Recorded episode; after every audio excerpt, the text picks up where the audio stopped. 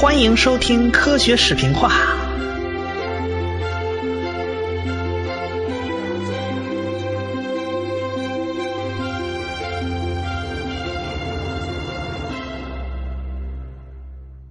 咱们书接上文，要讲这月亮的起源呐，那咱就得扯远点从那太阳系的起源讲起。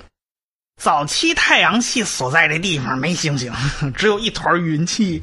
这云气里面有氢气啊、氦气啊、尘埃啊之类的。这温度大概是零下二百四十度的样子，非常非常冷。哎，这一团东西旋转也很慢很慢啊。这安安静静的就在这待着，就我安安静静的当个美男子。但是也不像有啥活动的样子。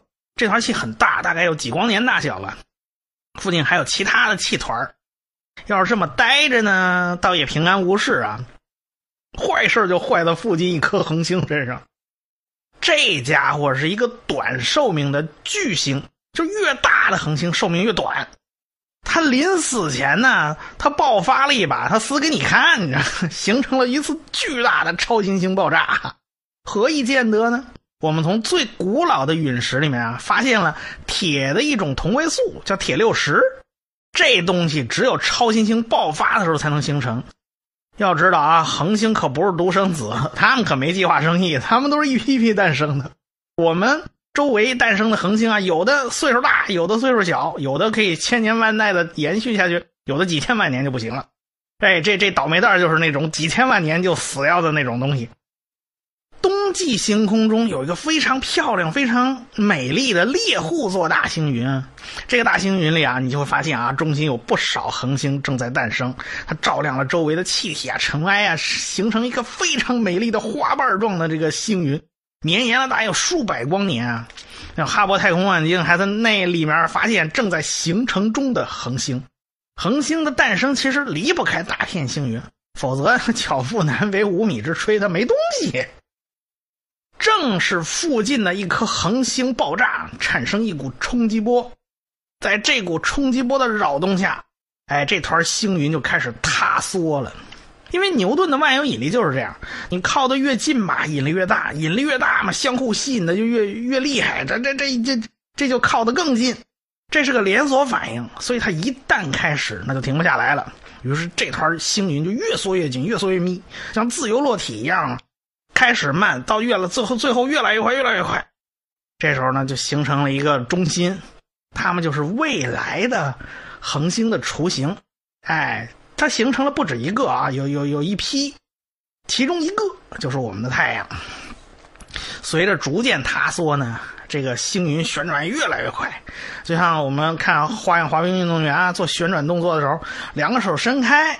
哎，这个转起来，然后把这手往身体里面并拢，那身体的旋转速度越来越快。这个过程呢，叫做角动量守恒。这个角动量守恒其实就是能量守恒的一种表现形式。但凡是旋转的物体，都离不开这个东西。这个东西在整个星系啊、行星啊这种这个太太阳系这种解释，到处都是这种这种现象，这是非常重要的一个现象。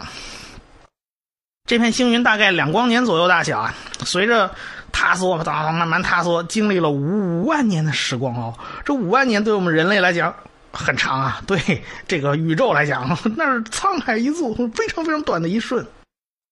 星云就已经塌缩成了扁的，为什么？它在转吗？它在旋转，一旋转自然就甩成了扁的。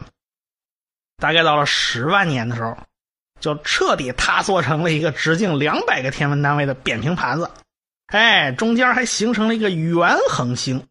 注意啊，这时候还没形成真正的恒星，只是一个恒星的毛坯。哎，随着万有引力压缩作用呢，中间这圆恒星越变越热，越变越热。要知道，气体被压缩以后是会放热的，在强大的引力这种压缩下呢，这个圆恒星的温度就开始上升了。很快，这温度上升到了一千 K，就一千开尔文，那大概摄氏度就是八百度左右嘛。在这个温度下呢。原恒星已经开始发光了，五百度以上，那铁块烧到五百度以上，它就开始发红嘛。哎，这原恒星八百多度呢，它发出来的光呢，差不多也就是红光，因为温度还不算特别高。这时候，这个原恒星开始疯狂的吞噬周围的气体啊，因为它质量大呀。整个太阳系大概百分之九十九点八五的质量就被太阳给独吞了，剩下的所有东西连零头都不到，近处吃光了，远处吃不着，远处还残留了一片云气。大概这片云气只占了总质量的百分之零点一五啊。那时间到了一百万年左右，太阳系就开始分层了啊。原恒星周围的温度上升到了两千度了，那两千度这温度相当高了，能烧化都烧化了，那啥也留不下，所以附近那都是一片空白，什么都没有了。大约八百万公里之外，那温度就比较低了，金属啊、矿物啊、石头啊。先冷凝下来，变成固体和尘埃了。其实也就是大石头、小石头、半大石头、沙子、尘埃，估计还有 PM 二点五这种颗粒，反正都是固体颗粒。它们凝固点很高，在那圈这高温情况下呢，可以存留。那随着距离变远呢，温度就开始下降了。最冷冷到零下两百度，在这里啊，什么水呀、甲烷呐，都开始凝结成冰块了。这一带叫冰雪线。哎，我们发现。这些东西常温下都是气态或液态，哎，但是都含有氢，都是氢的化合物。因为氢在宇宙中是最多、最多、最富裕的一种东西了。比如说水，那那就是一氧化二氢嘛，就是那甲烷是碳氢化合物啊。氮气和氢气结合，那就是味道非常刺激的氨气。水到零度就结冰了，那二氧化碳到零下七十八点五度就结冰了，氨气也差不多，零下七十七度左右就结冰了。那甲烷就要到零下一百八十二点五度，它才能够凝固成固体。那氢气和氦气这哥俩呢，是元素周期表里最难变成液体的气体，更别说固体了。所以它们在雪线以外，它们仍然是气体，它们不会变成液体，也不会变成固体的，因为温度还不够。那雪，也就是说，在这个雪线之外呢，就是冰渣子、干冰、固态、甲烷、固态氨它们组成的颗粒，围绕这个原恒星旋转着，就像我们看见那个漩涡呀，这个漩涡一样的，哎，这一圈圈围着转。但内圈的速度一定比外圈快，对吧？只要有速度差，这这两个车道呢，那难免就有磕碰。这些个冰渣子互相碰上以后呢，难免有粘在一块儿的情况，形成一坨一坨的。这在太空里面做了个试验呢，也也证明了这一点。就宇航员拿着个小塑料袋你们装点盐，在太空里晃晃，然后这盐颗粒啊，在失重状态下它飘着，漂浮在塑料袋里面，在静电的作用下，这物质很喜欢聚成团这哎就面聚成了一小簇一小簇的，哎。但是随着团越聚越大呢，开始是靠静电力，哎，它团大了以后就变成靠万有引力了。这时候呢，大概就出现了很多微行星，大约直径呢八百米到一千六百米到大大小吧，差不多就是一公里两公里这个样子吧。这个微行星啊，这一堆大大堆微行星就是未来的巨大天体的基础。整个雪线之外呢，都是微行星形成了一个带。聚集了大概有多少呢？大概是四个地球质量那么多的冰块。后来这些微行星就聚集成了更大的冰球，这大小开始和月亮差不多了啊。这时候就不能叫微行星了，这时候称为原行星。这原行星又不断的合并啊、碰撞啊，又形成巨大的冰球。大概这个巨大的冰球大概有十到十五个地球那么重。这个巨大的冰球就是木星的胚胎。这过程不长啊，大概花了三百万年，这事儿就搞定了。随着木星慢慢长大，吃的越来越多，质量越来越大，哎，它块头就玩命的长啊。当它跨过了一个引力门槛的时候，就是说它的质量已经能够吸附那些非常非常稀薄的气体的时候，它就开始疯长，周围那些稀薄的什么氢气、氦气都被它吸过来了，木星就开始这样疯狂的长啊。沿着它轨道把整个气体尘埃吃了一干净，只用了一千年，它的质量就上涨到了一百五十个地球，涨了十倍还多。一千年太短了，那美猴王压在山底下，这两倍时间也就够了。这太阳系里面除了太阳以外，其他天体加起来也不够木星的分量，害得后边那土星大喊呢：“大哥，你给我留点吧，我没得吃了。” 这木星不管这个。最终，它吃完了以后，它的质量是多大呢？是三百一十八个地球质量，其他天体加一块只有它的几分之一。哎，它是人家所有天体加一块的二点五倍。与此同时啊，什么土星啊、天王星啊、海王星啊都形成，道理都一样，都是冰球子，哎，在中间一个核，然后吸气体形成的，前后花了大概十万年时间。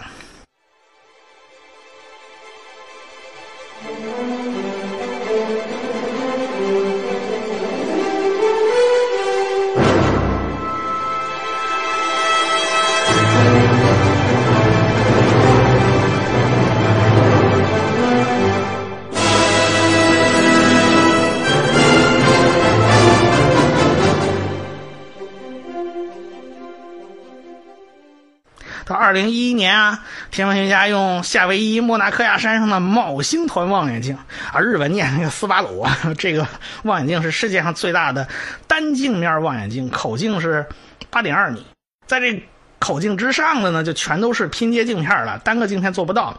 日本人比较轴啊，非要搞个单镜片的，美国人又给帮忙，日本人不干，我全部自己来，就靠这望远镜拍了一张恒星的照片。这个恒星啊，离我们大概四百五十光年。拍摄的时候用了一个很特殊的办法，就是我想办法把这中间的恒星给挡住，哎，避免它那强光遮蔽。我们终于看清了，这恒星周围形成行星的那个云团，哎，被我们看见了，而且很清楚、很明显。这个圆盘子中间好好几道涂抹的痕迹，怎么会有涂抹的痕迹呢？这就是形成了那个巨行星。它在清空自己的轨道，周围这个圆行星这一盘子，这个尘埃盘呢，就被这巨行星给擦出好多个缝来。哎，凡是用中间有个洞被擦过的地方，就说明中间有个巨行星。对太阳系外行星的研究呢，我们又一次找回了太阳系幼年时的影子，就相当于我们把小时候照片翻出来看，哦，我们小时候就长这样。它最终呢，花了三百万年。土星和木星这哥俩占据了太阳之外那质量总和的百分之九十二，这俩多吃多占不要紧，导致三 D 和四 D 发育不良，那就是天王星和海王星这哥俩 本来就离得远，东西就不够吃，那东西太稀薄了，外带大哥二哥多吃多占的，这这俩长得就慢，等到。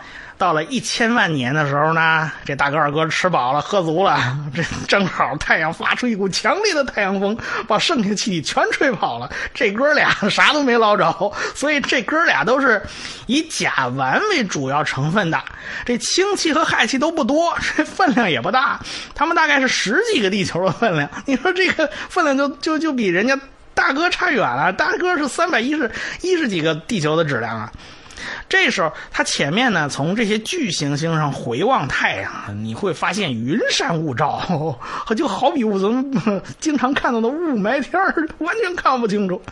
因为那时候太阳温度还不高，冰雪线以内还大量的尘埃呀、碎石头、冰渣子，那何以见得看不清太阳呢？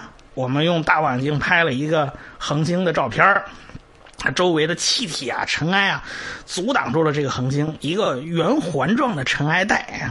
我们又可以感叹一下啊，这就是我们当年小时候也就这个样子。我们太阳系当年也就是这个这个模样的。到后来呢，太阳风一吹，全给吹干净了，所有的这个外太空的这个外外行星带的这些个呃氢气啊、氦气全吹光了，所以他们几个就没得吃了，就基本上陷入稳定状态啊，大家分量也就不再涨了。那个时候，太阳呢是以昏黄的颜色为主，它不像现在这么刺眼啊。那些个内太阳系呢，就是我们地球周围这些地方呢，非常非常干燥，水是待不下的，雪都在水在都在冰雪线以外，那是有冰的形式存在的。我们内太阳系就变得非常非常干。到了大概五千万年之前，这太阳的温度达到了临界点，终于达到了。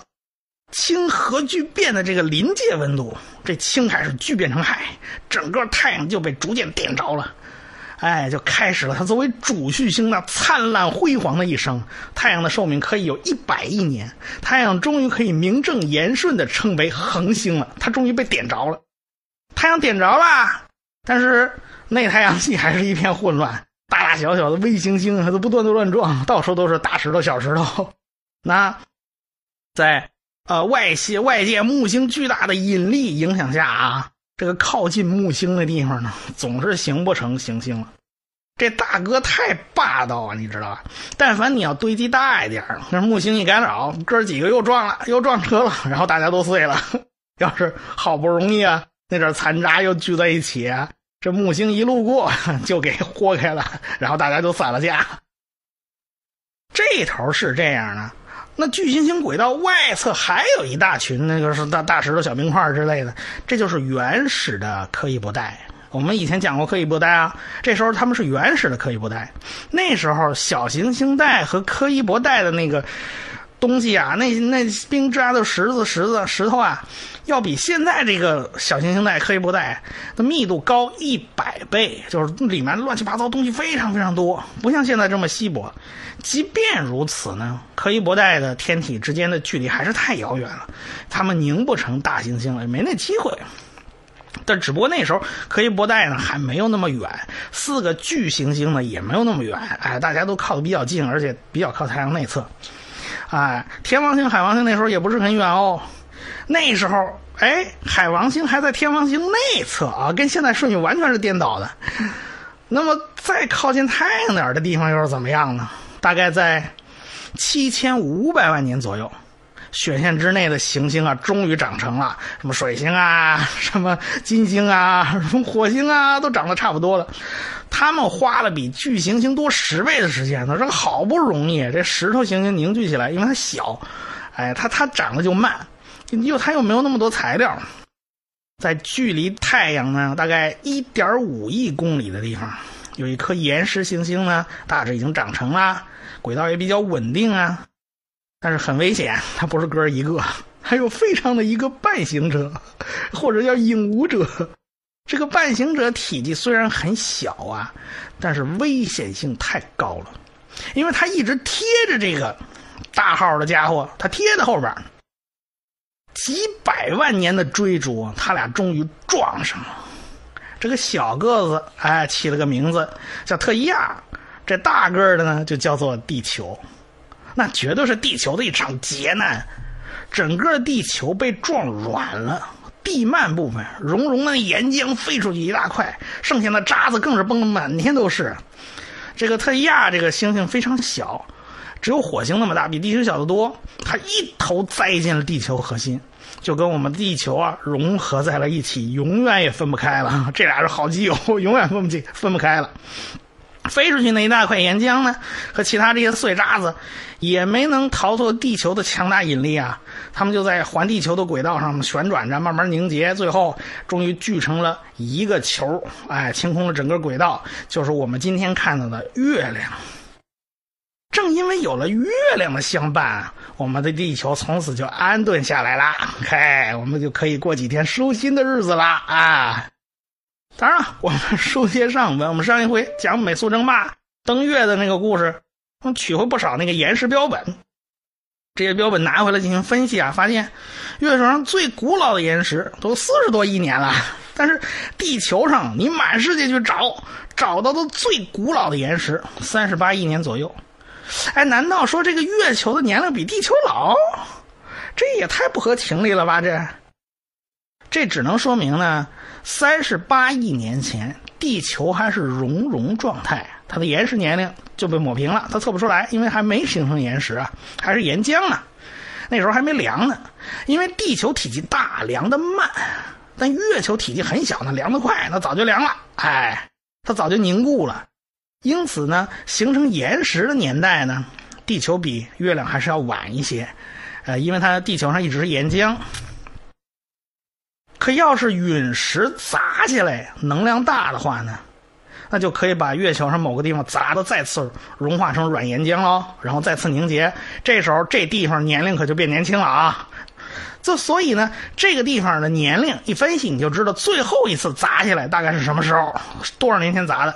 你地月球上没有大气啊，也没有风啊，砸了就在原地，它不会说像地球上嘛被风刮跑了，或者是被水冲走了。这这还有个搬运，它没搬运。那么你只要打孔，哎，验验就知道了。哎，这么多的弹坑啊，他们拿回来一分析，拿那些从那个弹坑里面取出来的那种岩石一分析，发现这全都是三十八亿年之前砸的。你呀，你想啊，月亮诞生了也没有多长时间啊，到三十八亿年前这么短短的一段时间内，被砸的那叫一个惨呐！这要是全都是这几亿年内砸出来，那可太吓人了。要知道，月亮是很小的，月亮这么小个体积都被他打了个乌眼青，旁边这么大体积的地球当然跑不了了，肯定被打成了个满头包嘛。那时候交通秩序混乱呢，也没有警察罚款的年代。所以那个时期有个特定的名字，被称为后期重轰炸期啊。当然了，科学也有意义。为什么？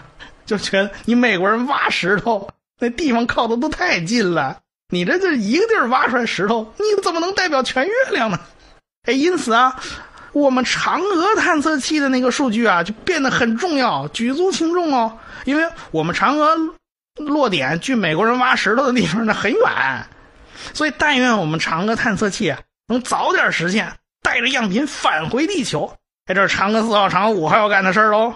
当然了，现在科技先进了，就是不一定要非要带回来，也可能直接上面呜呜打个洞，然后我直接分析一下，我先把结果报告回来再说，这也是有可能的。这个都是在分析啊，这个月球被打了什么样，被被打的多惨啊，这是这是撞了撞了多少次。但是关键是，这谁打的呢？这是这事谁干的？就好比你有人拿石头打你后脑勺，你一回头，谁干的？这才比这个撞了多少次更重要啊！这到底谁干的呢？咱们下回再说。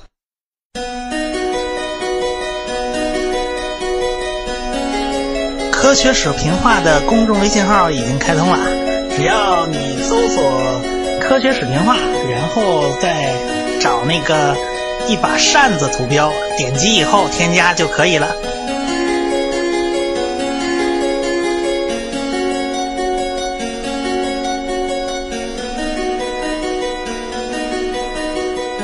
感谢大家的支持与关注。